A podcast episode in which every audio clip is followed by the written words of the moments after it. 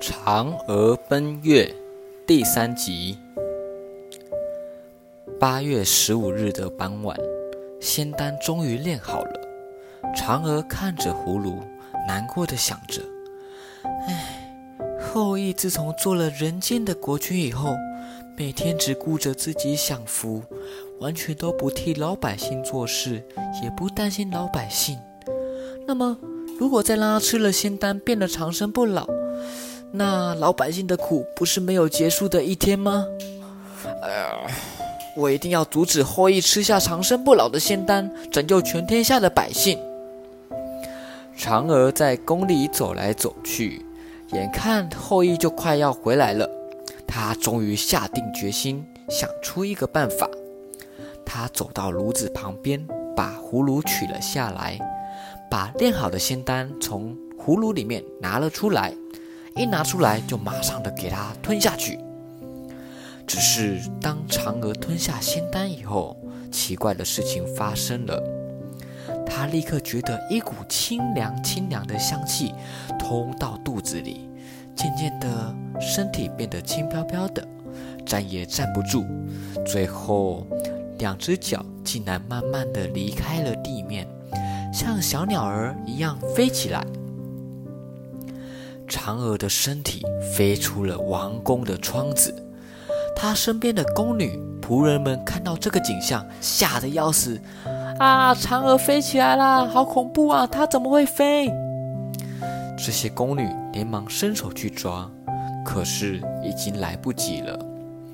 宫女们急忙的开门去追，只看到嫦娥越飞越高，越飞越高，她慢慢的飞离了王宫。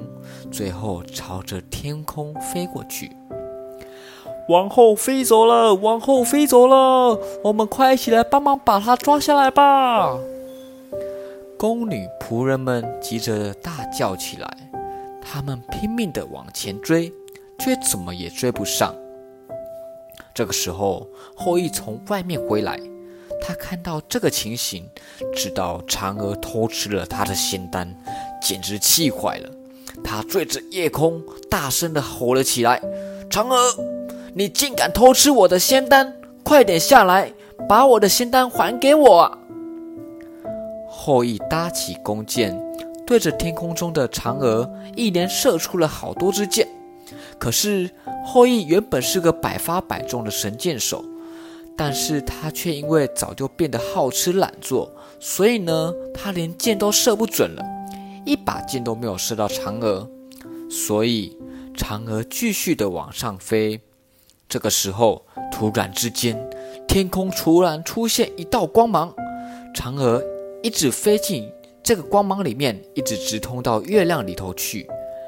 而后羿的箭根本根本都没有办法射中他。还我仙丹！还我仙丹！还我仙丹啦！后羿发疯的乱叫，这下子他失去了长生不老药，再也不能够长生不老了，只能够像普通人一样继续留在人间，等待老去、死去了。后羿越想越生气，他叫人把嫦娥身边的宫女全都抓了起来，狠狠地毒打了他们的一顿。为什么你们没有把嫦娥看好？为什么你们没有把她顾好，让我的仙丹不见？那老百姓知道善良的嫦娥为了拯救他们而牺牲自己的生命以后，每个人都是又伤心又气愤。有人喊：“后羿害死了嫦娥，我好，我觉得好愤怒，我要替嫦娥报仇。”也有人喊：“我们要替嫦娥讨回公道。”老百姓他们再也没有人愿意忍受后羿残暴的行为了，于是大家联合起来，共同反抗后羿。后羿吓得连忙挣扎跑出王宫，准备逃出城门。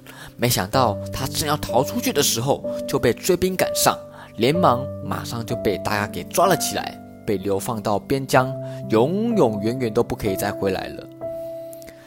而嫦娥呢？从此，嫦娥就永永远远地住在月亮上面的广寒宫里面。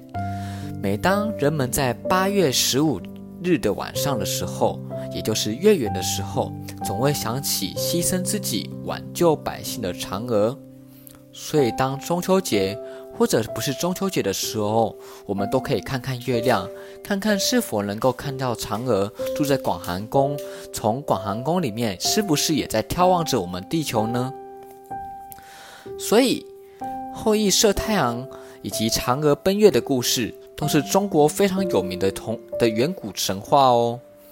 后羿刚开始的时候，他为了老百姓，他除掉了肆虐的太阳和怪兽，而成为了万民永护的国君。大家都非常的喜欢后羿，不料却因为后羿他的心地残忍，又不知努力上进，没有好好珍惜身边的人事物，最后落得凄凉的下场，实在是咎由自取。自己罪有应得，所以，我们小朋友也不能够像后羿一样是残忍的。